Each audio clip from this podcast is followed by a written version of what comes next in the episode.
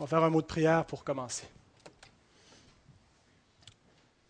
Notre Père, nous voulons te rendre grâce pour cette belle journée et pour le privilège que nous avons d'être convoqués par toi, Seigneur.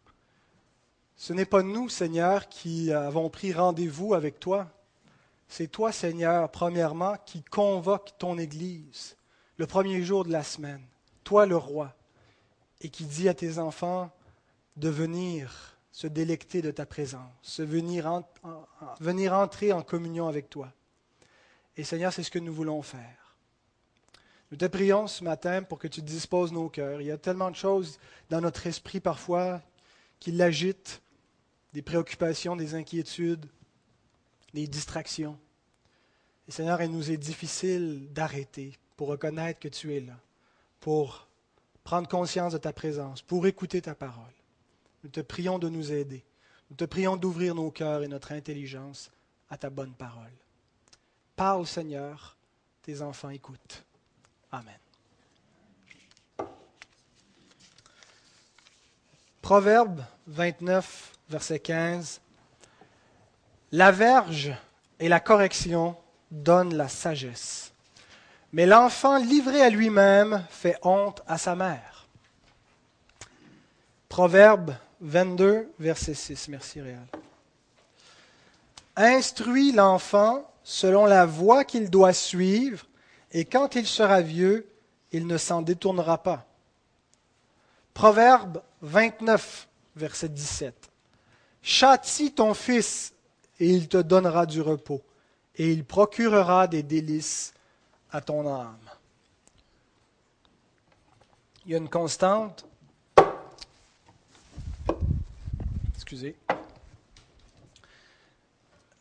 qu'on voit dans le, si on veut, la pédagogie des Écritures, c'est que la vie adulte est en grande partie déterminée dans l'enfance. Et c'est un lien qu'on constate souvent, même en psychologie. Hein. il y a même un bouquin qu'on a acheté, nous, quand notre fille Michael est née, c'est euh, Tout se joue avant six ans. Euh, donc, on prend conscience, même euh, chez les non-croyants, de l'importance de mettre des bases solides durant l'enfance. Que c'est là où le caractère se forme. Et c'est quelque chose que j'ai pu constater euh, pendant mon ministère comme aumônier à la prison, le lien entre la délinquance des criminels que j'accompagnais et leur petite enfance. La plupart des hommes que j'ai rencontrés en prison, je vous dirais au moins 90%, euh, avaient pris une mauvaise tournure en raison de, séquelles de leur petite enfance. Du fait qu'ils n'ont pas bien été encadrés, euh, ils ont été souvent abusés, euh, mais il y a une grande partie de notre vie adulte, notre caractère, de ce qui va advenir de nous, qui se passe lorsque nous sommes enfants. Et c'est pour ça que l'Écriture exhorte les parents et rappelle continuellement la responsabilité qu'ils ont dans l'éducation de leurs enfants. D'ailleurs, c'est l'objet de la promesse avec le cinquième commandement qu'on a vu tantôt. Hein. Honore ton père et ta mère afin que tu sois heureux, que tes jours se prolongent. Si on apprend à le faire quand on est enfant, il y a une bénédiction qui va continuer pour plus tard, pour la vie adulte. Et je veux surtout pas nous laisser sous l'impression que s'il y a eu des failles dans l'enfance qu'on a eues ou de l'éducation qu'on a donnée à nos enfants, que c'est irrécupérable, euh, gloire à Dieu, euh, il, est, un Père parfait qui peut réparer toutes les séquelles et tous les manquements euh, qui ont surgi durant l'enfance. La dernière fois, on a parlé de la, du châtiment du Seigneur. Le Seigneur châtie celui qu'il aime. Et je ne sais pas si ça a été clair dans mon message, euh, quand on parle de la correction, du châtiment que le Seigneur donne à ses enfants, ce n'est pas une condamnation pour leur péché. Euh, il faut bien faire la distinction que, que Christ a été condamné pour nos péchés, euh, mais ça ne nous dispense pas de la correction paternelle de Dieu. Dieu, parce qu'il aime ses enfants, il veut les discipliner, c'est-à-dire qu'il veut en faire des disciples. Il veut les rendre plus patients, plus humbles. Il veut former leur caractère comme de bons parents veulent le faire avec leurs enfants. Il les entraîne. Et l'auteur interprète les circonstances difficiles dans lesquelles les Hébreux se trouvaient comme étant la discipline de Dieu pour eux, comme étant des corrections. On a vu que ça implique également que le Seigneur veut corriger notre caractère qui est enclin au péché et nous amener à moins pécher, mais il n'y a pas une correspondance entre ponctuellement les péchés qu'on fait et des, punitions euh, de Dieu. Alors, on va continuer dans, euh, dans l'étude de ce texte. On va voir les autres versets qu'on a lus mais qu'on n'a pas euh, exposés la dernière fois. Alors, je vous invite à ouvrir la parole du Seigneur si ce n'est pas déjà fait dans le chapitre 12 de l'Épître aux Hébreux. Nous allons lire les versets 5 à 11. La dernière fois, on, a exposé les versets 5 et 6, 4, 5 et 6. Cette fois, ça va être les versets 7 à 11.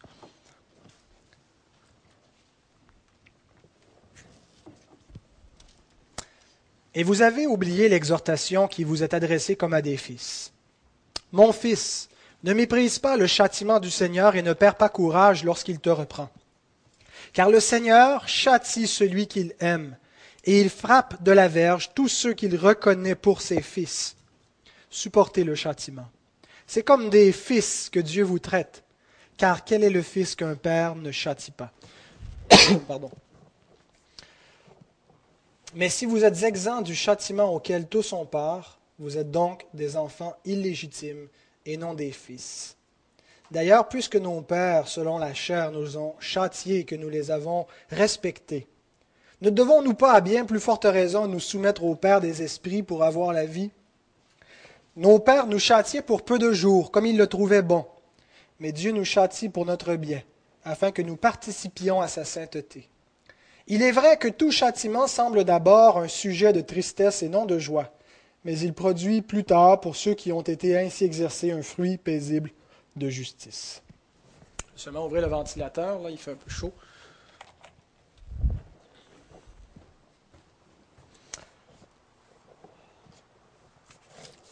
Dans ce passage, euh, il y a un lien entre la pédagogie de nos pères et celle du Père c'est le titre de mon message, discipliné par nos pères et par le Père.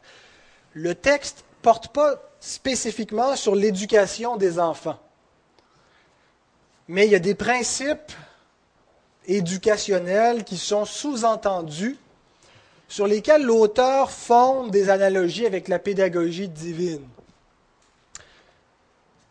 Et il y a une, donc il compare la relation que nous avons avec Dieu avec la relation normale, selon l'Écriture, d'un père avec ses enfants.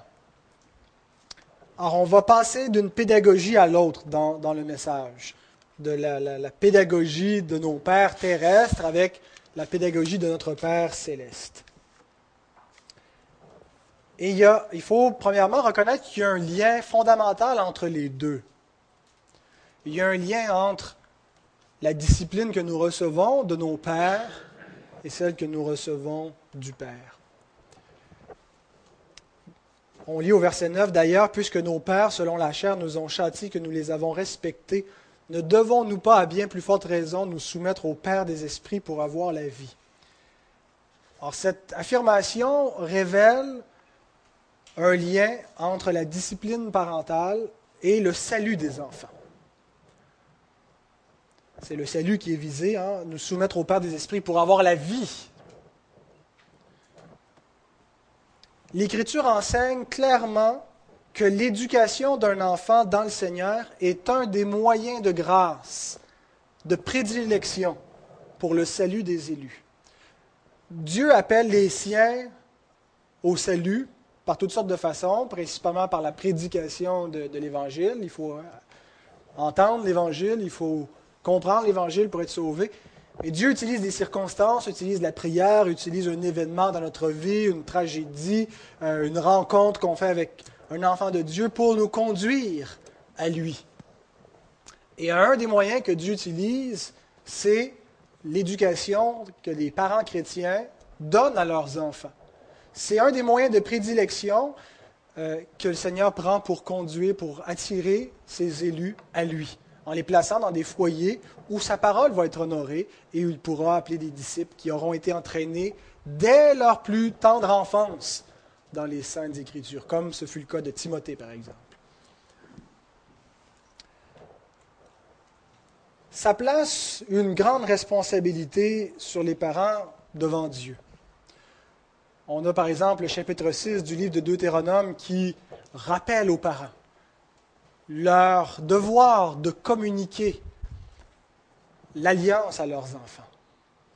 De, lorsque vous êtes en voyage, de leur rappeler les commandements. Lorsque vous êtes à la maison, et, donc continuellement d'éduquer nos enfants dans le Seigneur. Le, le, Nouveau Testament également rappelle cette exhortation aux parents chrétiens. Et on pourrait rajouter au verset qu'on a lu en introduction, tiré des Proverbes, le suivant, Proverbe 23, 13 à 14.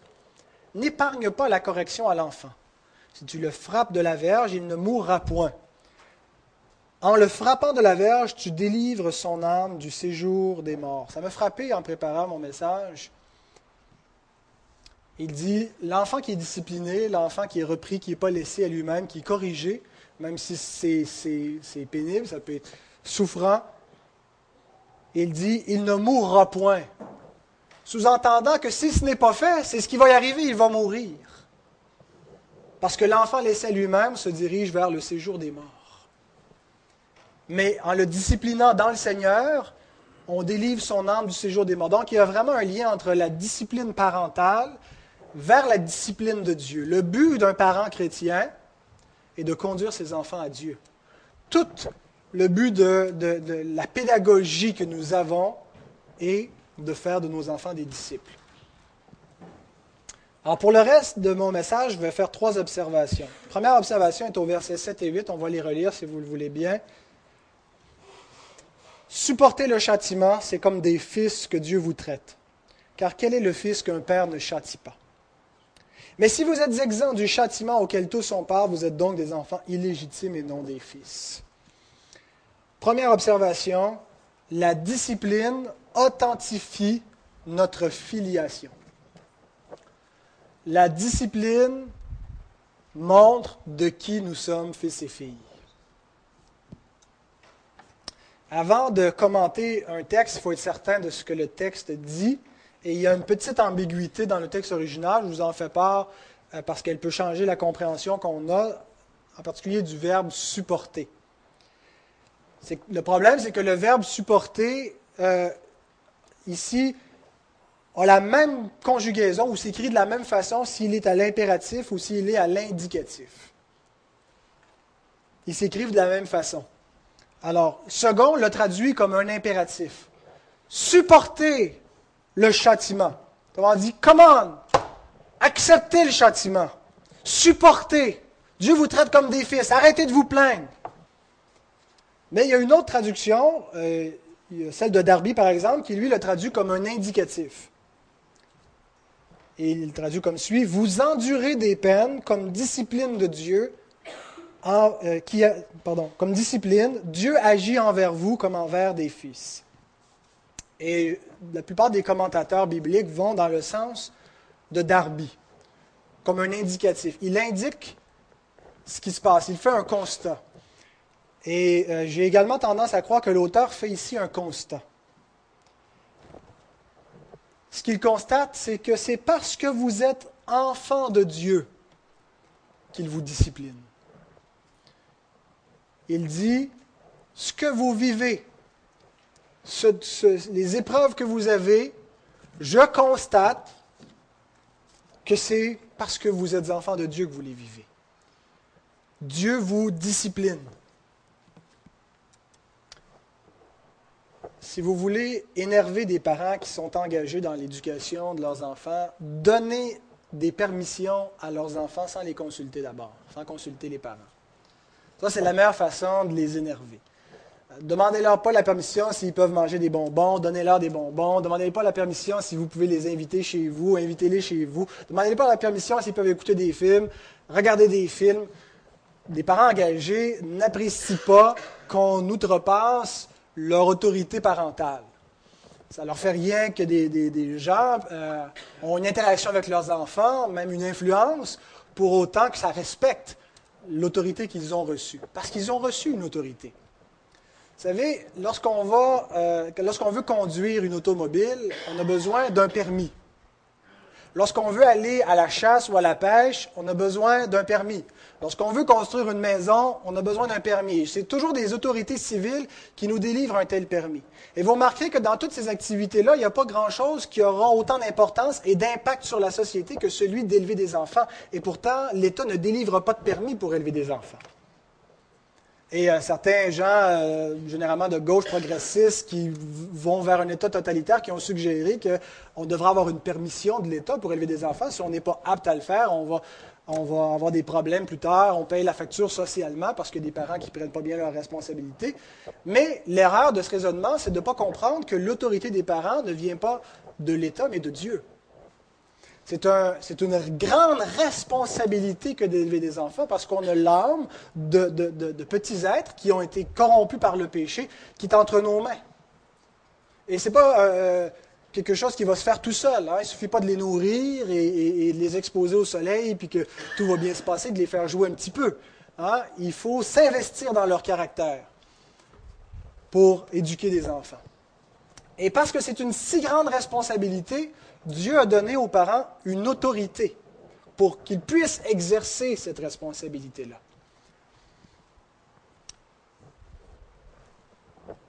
Et cette autorité que les parents ont sur leurs enfants révèle le lien d'appartenance entre les enfants et les parents. Et dans ce contexte, en particulier avec la question du châtiment corporel, c'est ce qu'on voit. Hein, parce qu'à l'époque, euh, et encore aujourd'hui, des parents peuvent reprendre d'autres enfants. Lorsqu'il y a des enfants qui sont bruyants dans l'église ici ou qui font des choses qu'ils ne devraient pas faire, les autres parents ne vont pas simplement attendre les bras croisés si leurs parents ne sont pas à côté pour les reprendre. Généralement, un adulte va reprendre un enfant. Mais il n'y a pas un parent qui va se mettre à discipliner, à corriger physiquement un enfant d'un autre, n'est-ce pas? Le lien d'autorité révèle l'appartenance révèle le lien direct d'un parent avec son enfant. Et peu importe ce qu'on pense du modèle biblique, je sais que c'est controversé, la question du châtiment corporel pour l'éducation des enfants. Ici, la correction physique nous est présentée comme une marque qui authentifie la filiation. Il dit qu'un fils qui est non corrigé n'a pas, euh, pas de père. En fait, tous les enfants ont un père.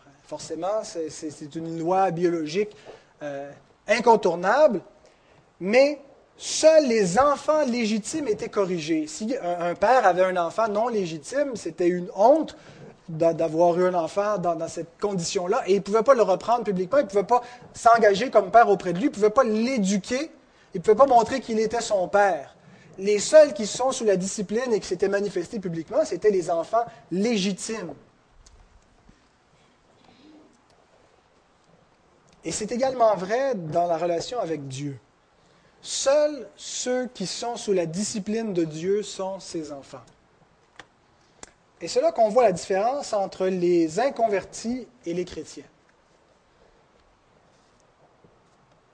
Nous connaissons tous des gens qui, ne sont pas des croyants, mais qui sont relativement, à vue humaine, de bonnes personnes. Mais il manque quelque chose dans leur moralité il manque quelque chose dans leur conscience. Ils ne sont pas disciplinés par le Seigneur. Ils n'ont pas la crainte de Dieu. Ils ne voient pas la nécessité d'obéir à Dieu. Ils se conforment à des, standards d'éthique humaine. Ils ne vont pas nécessairement être des gens qui vont voler, qui vont, qui vont commettre des crimes. Mais ils ne voient pas la nécessité d'aller plus loin, de pratiquer l'amour comme le Seigneur exige de ses enfants, de faire le bien d'aller beaucoup plus loin que de simplement s'abstenir de faire le mal. On a tous rencontré des gens où c'est manifeste que la crainte de Dieu n'est pas dans leur cœur. Nonobstant la qualité de leur personne, euh, leur intégrité personnelle, ils n'ont pas la crainte de Dieu. ils ne voient pas la nécessité de lui obéir. Je me souviens d'une discussion euh, que j'avais sur Internet dans un forum où j'essayais de démontrer que tous les hommes, toutes les, personnes sont corrompus. La société pense que l'homme vient au monde bon ou au pire il est neutre, mais c'est rare qu'on entend des, gens dans le discours populaire qui croient que l'homme est foncièrement incliné vers le mal. Comme l'Écriture nous l'enseigne que la dépravation humaine, c'est ce qu'elle fait. L'homme est totalement égoïste. Euh, même lorsqu'il fait le bien, il, poursuit de mauvais mobiles. Le mal est attaché à lui, il ne peut pas s'en débarrasser. Et j'essayais donc de démontrer, j'avais pris euh, la, conduite euh, sexuelle et je donnais des, exemples et, et quelqu'un m'avait répondu, mais qu'est-ce qu'il y a de mal avec la pornographie? Et ça m'avait frappé que pour un non-croyant, non seulement ce n'est pas vu comme quelque chose de mal, mais on y prend plaisir. On prend plaisir au péché parce que ça correspond à notre nature pécheresse. La Bible nous enseigne que jusqu'à ce que nous soyons régénérés, nous prenons plaisir au péché. J'espère que je ne vous ai pas donné trop de fil à retordre là.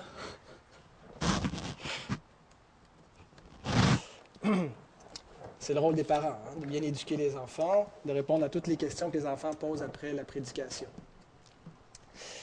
Alors, notre nature est inclinée vers le péché. Et même lorsqu'on devient chrétien, vous savez, euh, il y a encore une tendance charnelle à laquelle il faut résister, qu'il faut ignorer, mais qui se manifeste en nous, qui, qui s'oppose à la tendance de l'esprit qui est en nous. C'est pour ça que euh, nous avons une facilité déconcertante à, lire des mondanités. Lorsque nous sommes devant, à, l'épicerie, il y a les présentoirs de tous les, journaux à potins. Hein? Est-ce que nous ne sommes pas naturellement tentés et intéressés de, lire la, curiosité des scandales et, de ce qui se passe dans le monde, la grossièreté de certaines choses, nous attire encore? Et la chair prend plaisir à cela. L'homme naturel prend plaisir à ces choses-là. Et l'homme naturel n'a pas été repris par Dieu dans sa conscience. Il ne voit pas le mal à cela. Il ne réalise pas que c'est mauvais. Il ne réalise pas qu'il y a une vanité pure et, complètement abjecte dans toute la, philosophie de ce monde qu'on voit dans les téléromans ou dans les films, ainsi de suite. Et il se nourrit de ça et il l'apprécie comme si c'était quelque chose de bienfaisant. Mais l'enfant de Dieu voit les choses autrement il a été repris dans sa conscience. Il voit le péché et l'iniquité dans le monde. Et il n'arrive plus à prendre plaisir dans les choses contraires à Dieu, dans les choses qui sont honteuses. Et même s'il y a une tendance en lui, à cause du péché, qui peut être toujours attiré vers cela, il a une inclinaison dans son cœur qui lui vient de l'Esprit de Dieu vers la justice, vers le bien. Et ceux qui ont été corrigés par Dieu le démontrent par une conscience sensible. Lorsqu'ils pêchent gravement, parce qu'il nous arrive encore de pécher, ils ne banalisent pas. Ils ne considèrent pas comme peu de choses. Ils ne font pas de la grâce de Jésus-Christ une espèce de licence où on peut pécher tant qu'on veut. De toute façon, on a une carte de crédit qui nous permet, avec Jésus, de pécher tant qu'on veut. Leur conscience, elle est délicate, elle est fragile, elle est sensible. Lorsqu'ils tombent, ils éprouvent une tristesse devant le Seigneur. Ils implorent la grâce de Dieu, ils sont reconnaissants pour son pardon. Et la reconnaissance pour le pardon de Dieu les incite à marcher dans la justice.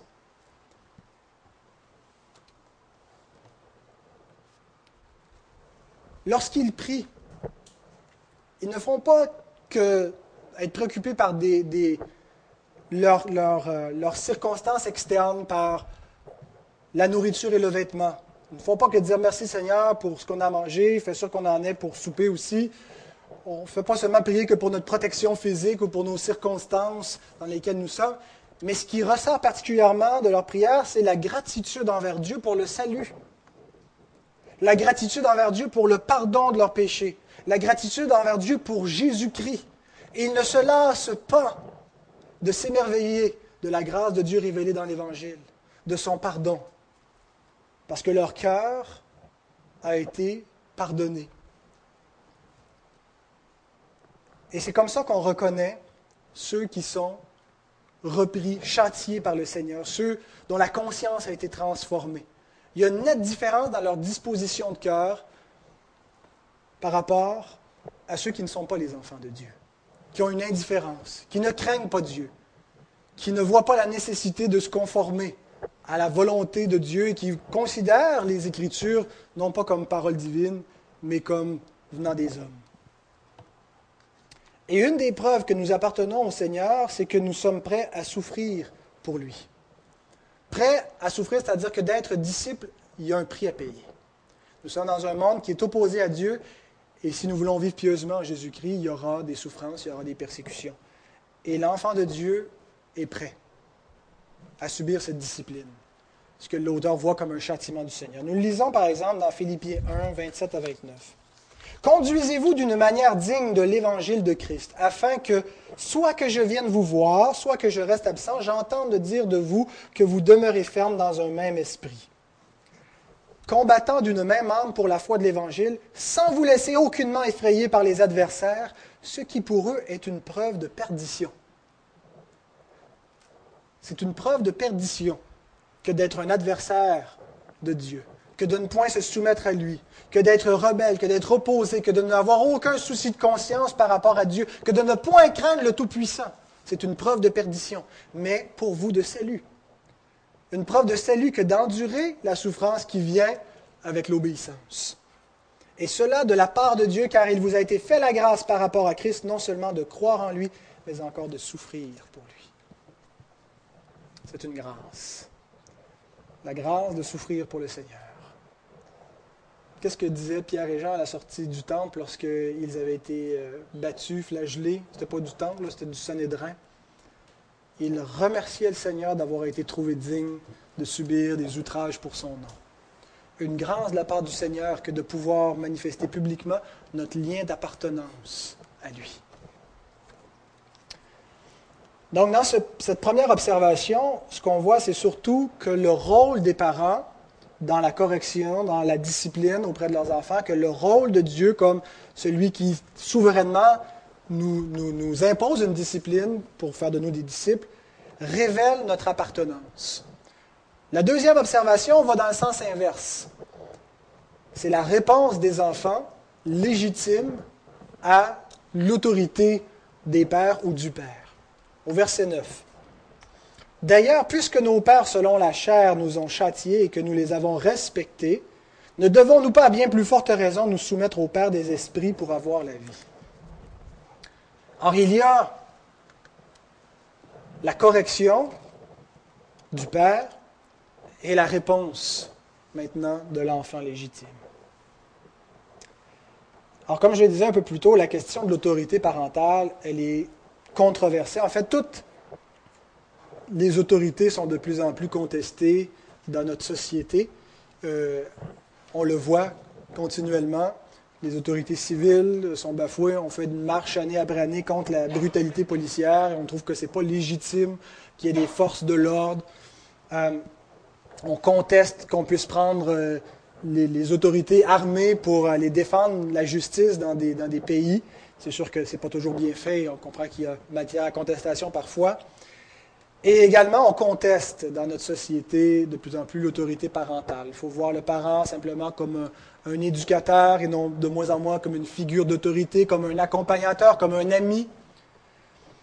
Euh, il n'y a, pas si longtemps, euh, ça fait deux, trois semaines, on a, soupé en compagnie d'un couple d'amis. Il y avait une, la dame était française euh, et elle dit une des choses qui l'a frappée quand elle est venue s'établir au Québec, c'est l'état lamentable des familles ici et comment l'autorité est contestée. A dit même, quand on est reçu comme immigrant, ils nous mettent en garde euh, de la façon qu'on éduque nos enfants. Ils font ça un petit peu en cachette euh, parce qu'ici, euh, c'est de moins en moins admis. Mais en France, semble-t-il que c'était toujours correct et bien vu de discipliner les enfants. Il y a une pédagogie diabolique dans le monde qui consiste à dire que exercer une autorité sur un enfant va le brimer.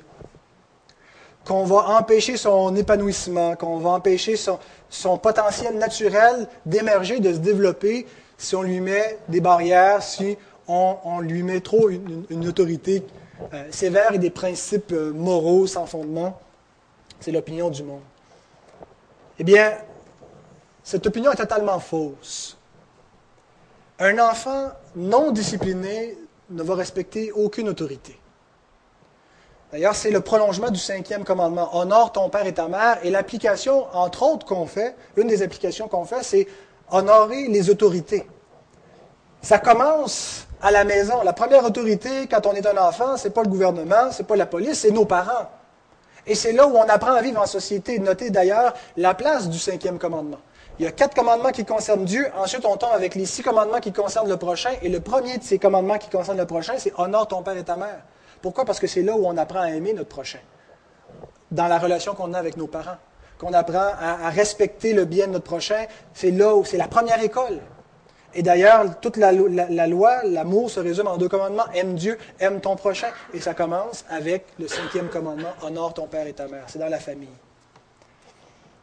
Et si on n'apprend pas ça, ultimement, c'est envers Dieu que l'enfant va refuser de se soumettre. L'Écriture dit que toute autorité vient de Dieu, que celui qui résiste à une autorité établie par Dieu résiste à Dieu. L'enfant rebelle est rebelle envers Dieu.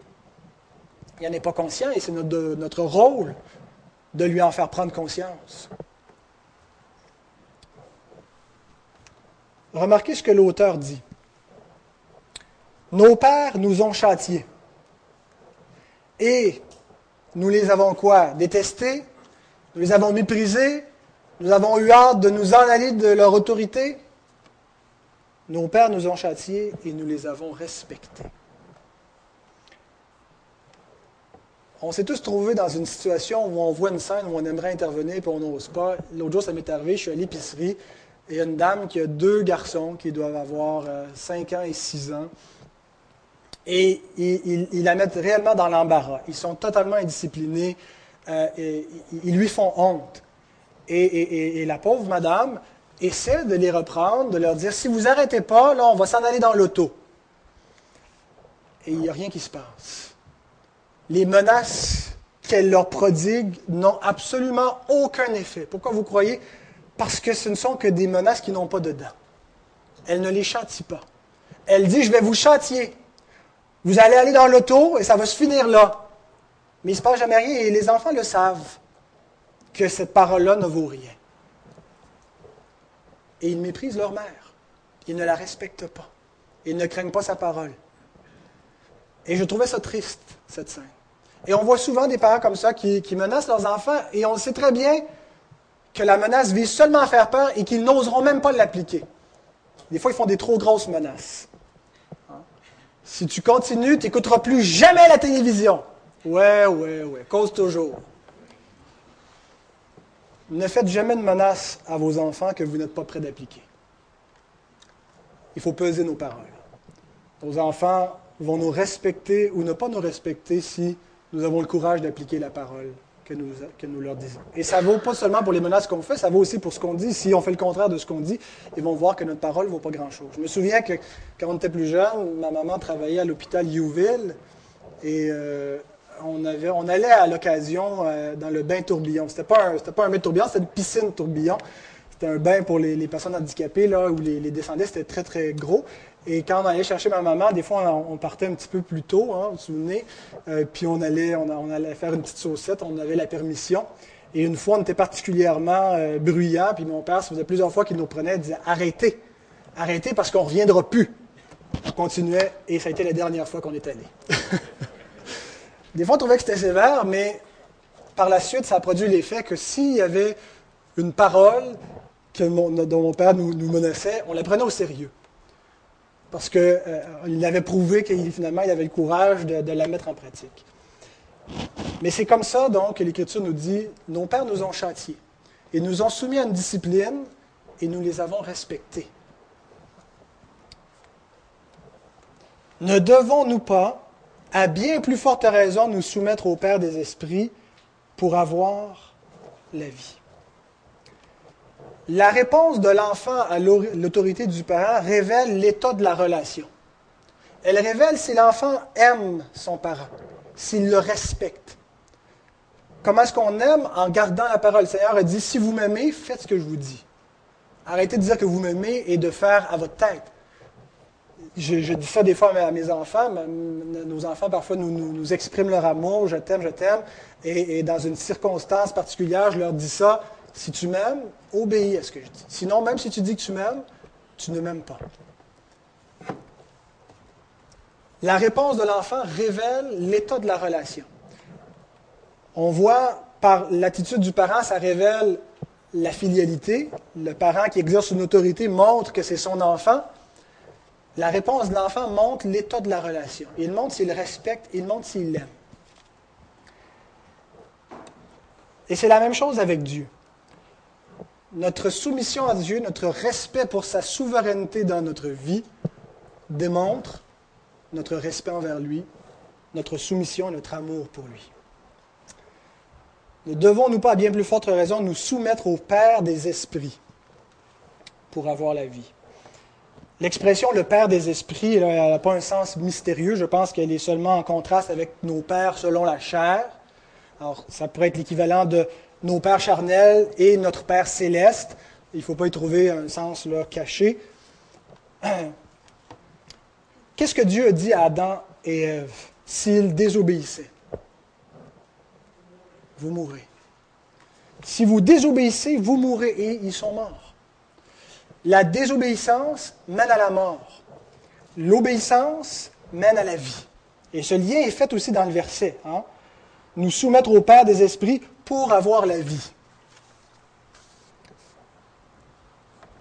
Et c'est là qu'on voit deux voies dans le monde. Ceux qui s'en vont à la mort et à la perdition n'obéissent pas à Dieu.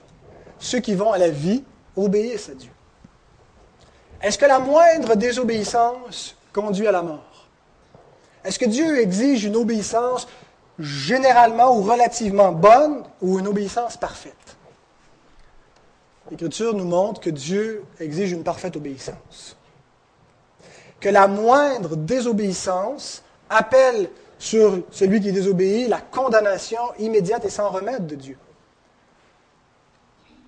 Le jour où vous en mangerez, vous mourrez. Pas une deuxième chance.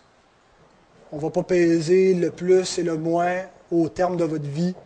La moindre désobéissance appelle la mort. Et ce que l'Écriture nous montre, c'est que la mort pèse sur chaque homme dans leurs conditions naturelles. Tous les hommes naissent sous la condamnation. Tous les hommes désobéissent à Dieu. Il n'y a pas de juste, pas même un seul. Or, la solution, nous la connaissons, bien entendu, réside dans l'obéissance d'un autre. Nous avons besoin que quelqu'un obéisse parfaitement à notre place, et celui-là, c'est le Christ. Et c'est exactement ce qu'on lit dans Romains 5, 19. Car comme par la désobéissance d'un seul homme, beaucoup ont été rendus pécheurs, de même par l'obéissance d'un seul, beaucoup seront rendus justes. Ce que l'obéissance de Christ a fait, c'est qu'elle nous a justifiés. Elle nous a rendus justes aux yeux de Dieu. Dieu a pris la parfaite obéissance de son Fils et il nous l'a imputé au moyen de la foi. Et conséquemment cela, nous sommes rendus justes à ses yeux. Il nous, déclare justes sur l'obéissance de son Fils. Mais elle a fait autre chose, son obéissance. Elle a changé notre cœur pour que nous puissions à notre tour être capables d'obéir à Dieu. Celui qui est justifié, ce n'est pas celui que simplement qui dit Christ a obéi à ma place, maintenant moi je fais ce que je veux, Jésus obéit, j'ai ma passe pour le ciel. Celui qui pense ainsi montre qu'il n'a point compris la grâce de Dieu, qu'il n'a point compris l'Évangile. L'obéissance justifie le pécheur. L'obéissance de Christ justifie le pécheur. Mais celui qui a véritablement reçu l'obéissance de Christ en cadeau, cette obéissance-là vient avec quelque chose de plus, une transformation du cœur du pécheur, pour l'incliner vers l'obéissance à Dieu et le rend capable d'aimer la justice, de prendre plaisir à l'obéissance. Bien sûr, c'est imparfait en ce moment jusqu'au retour de Christ, mais déjà, nous avons en nous l'amour de Dieu, ce que nous n'avions pas avant. Le désir d'être des enfants obéissants et des fruits de justice qui se produisent dans notre vie. Tel il est, tel nous sommes dans le monde. 1 Jean 4, 7. Et c'est ce qu'on voit dans la dernière observation, les bénéfices de la discipline. Le verset 10 à 11. Nos pères nous châtiaient pour peu de jours comme ils le trouvaient bon. Mais Dieu nous châtie pour notre bien, afin que nous participions à sa sainteté. Il est vrai que tout châtiment semble d'abord un sujet de tristesse et non de joie, mais il produit plus tard pour ceux qui ont été ainsi exercés un fruit paisible de justice. Alors, une fois de plus, l'auteur compare la discipline paternelle à la discipline divine sur le, plan des bénéfices.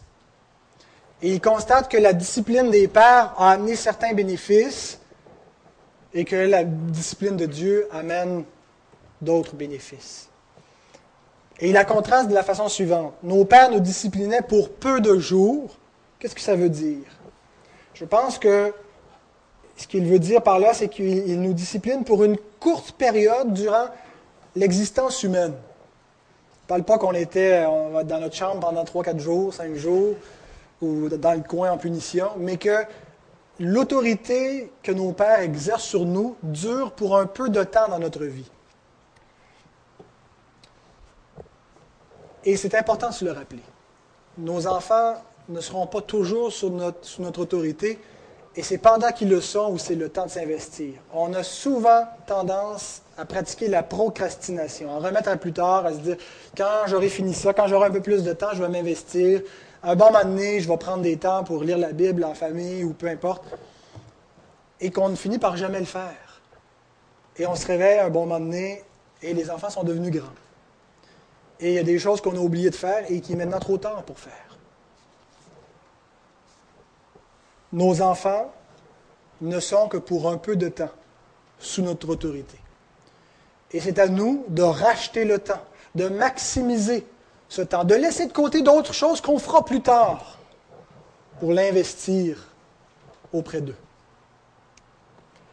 Et le contraste, c'est que nos pères nous châtiaient pour peu de jours, tandis que lui nous châtie encore. Il y a un présent. C'est à l'imparfait concernant nos pères, mais c'est au présent concernant Dieu. Nous sommes encore sous l'autorité de Dieu. Et il y a un encouragement à cela. C'est que, une fois qu'on sort de la responsabilité de nos parents, pour certains, c'est, il était temps, puis tant mieux. Euh, mais en même temps, c'est que là, maintenant, on est devenu adulte. Euh, on, on répond de nous-mêmes. Mais il ne vient jamais un temps où le chrétien est autonome par rapport à Dieu. Il ne vient jamais un temps, il vient un temps où on peut parler d'un chrétien qui est mature, la Bible parle d'homme fait, mais être un homme fait n'est pas un équivalent d'être un adulte totalement responsable qui ne relève plus d'aucun parent. Nous sommes toujours sous l'autorité de notre Père. Il va toujours nous discipliner, mais il ne sera jamais trop tard pour qu'il nous apprenne, pour qu'il nous conduise. Il n'y aura pas un temps où nous aurons à répondre de nos propres actes. Christ se porte toujours garant de nous, de toutes nos actions. Il en prend la responsabilité de tous nos péchés. L'autre contraste, il dit, nos pères nous disciplinaient comme ils le trouvaient bon. Il sous-entend que c'était relativement bien, mais reconnaissant que la discipline humaine, elle est faillible.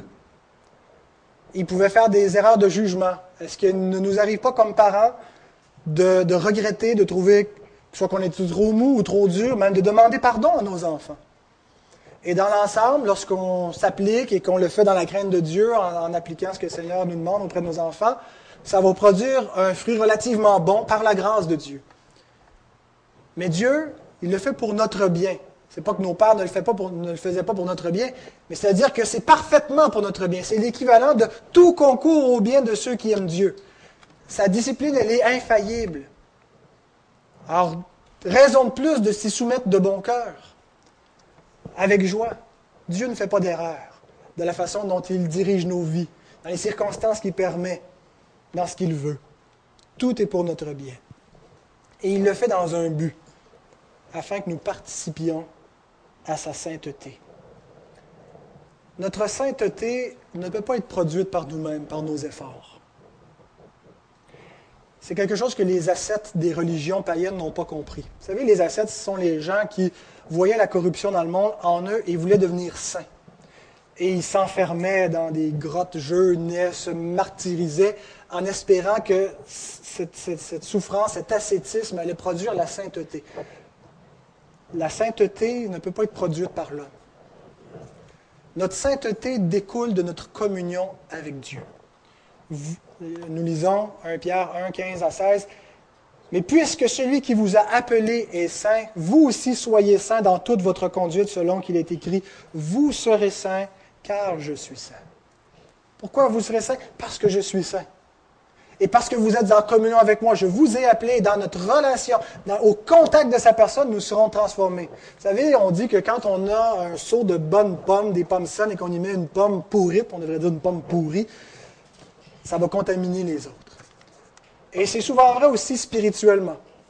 L'influence négative d'un pécheur auprès d'autres pécheurs qui va l'entraîner. Mon fils, si des pécheurs veulent te séduire et veulent t'entraîner avec eux, sachant, reconnaissant l'auteur des Proverbes de l'influence du péché. Mais Dieu a une influence plus grande encore. Le contact de sa personne va produire l'effet inverse. De pourris que nous étions, nous allons devenir saints. De mort, nous devenons vivants. La discipline, la relation avec Dieu, en l'ayant comme Père, nous rend saints, nous fait participer à sa sainteté. Et je me souviens exactement de cet épisode dans ma vie quand le Seigneur est entré. Ce que j'ai appelé, moi, mon baptême de feu. Avant, d'être baptisé d'eau, j'étais baptisé de feu. D'ailleurs, il fallait, fallait que je sois éteint un petit peu. C'est pour ça qu'on me sauçait dans l'eau. Euh, parce que c'est comme ça que Jean-Baptiste annonce Jésus. Celui qui vient après moi est plus puissant que moi. Il vous baptisera de feu et d'Esprit Saint.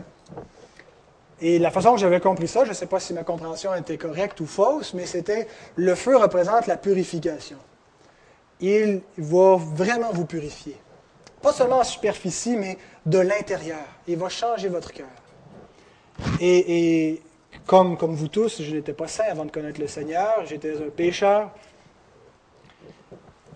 Et le Seigneur m'a pardonné mes péchés lorsque j'ai invoqué son nom, lorsque j'ai cru à lui. Mais il a voulu également me discipliner.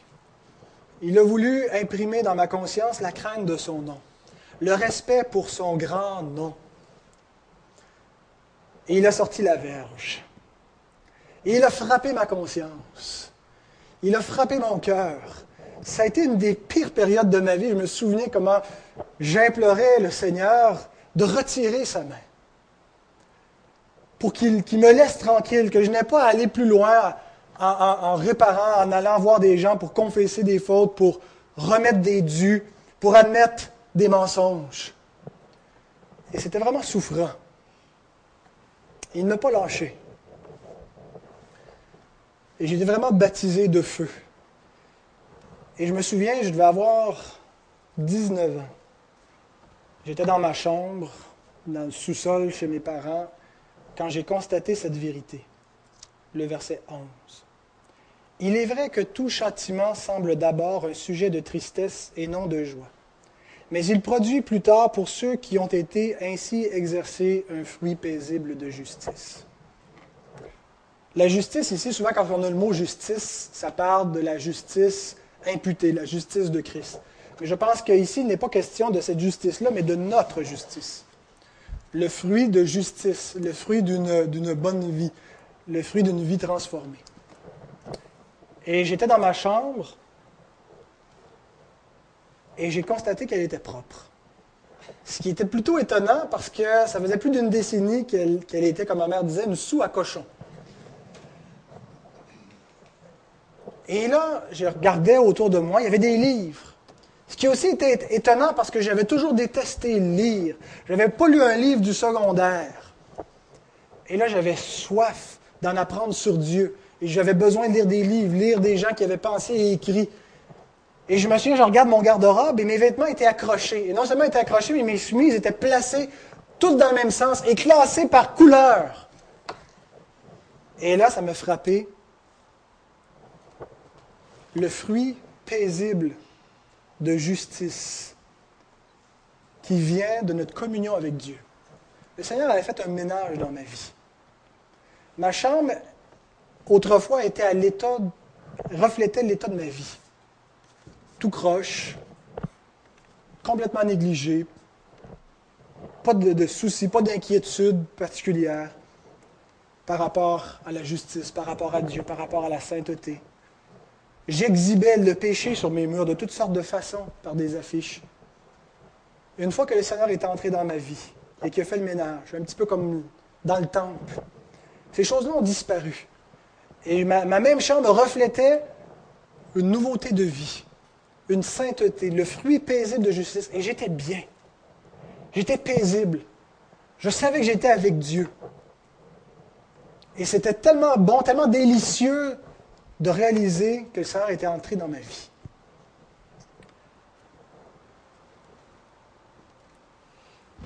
On reconnaît un arbre à ses fruits. Nous sommes invités à la lecture de ce texte à chercher le fruit paisible de justice que seul l'Esprit de Dieu peut produire. Il est vrai que tout châtiment semble d'abord un sujet de tristesse. C'est désagréable quand le Seigneur nous reprend dans notre conscience. C'est désagréable d'être soumis à des pressions, à des souffrances pour obéir à son nom. Mais lorsque nous nous soumettons, lorsque nous obéissons à Dieu, le fruit est tellement grand et tellement bon. La communion à Dieu n'en est que plus intense, plus réelle. Est-ce que ce n'est pas triste de, lire l'Écriture et, et, et, de ne pas en retirer grand-chose, d'avoir une lecture stérile, de, venir au culte et, de ne pas être passionné par la communion avec Dieu? Une des choses, je pense, qui, engourdit nos cœurs, c'est le manque de soumission, d'obéissance à Dieu. Je ne dis pas que c'est la seule chose, mais lorsque nous sommes prêts à exposer notre dos à la verge de Dieu, lorsque nous nous soumettons à son autorité de toutes les façons qu'il utilise, ça produit ce fruit paisible d'une communion sainte et glorieuse avec Dieu. Amen.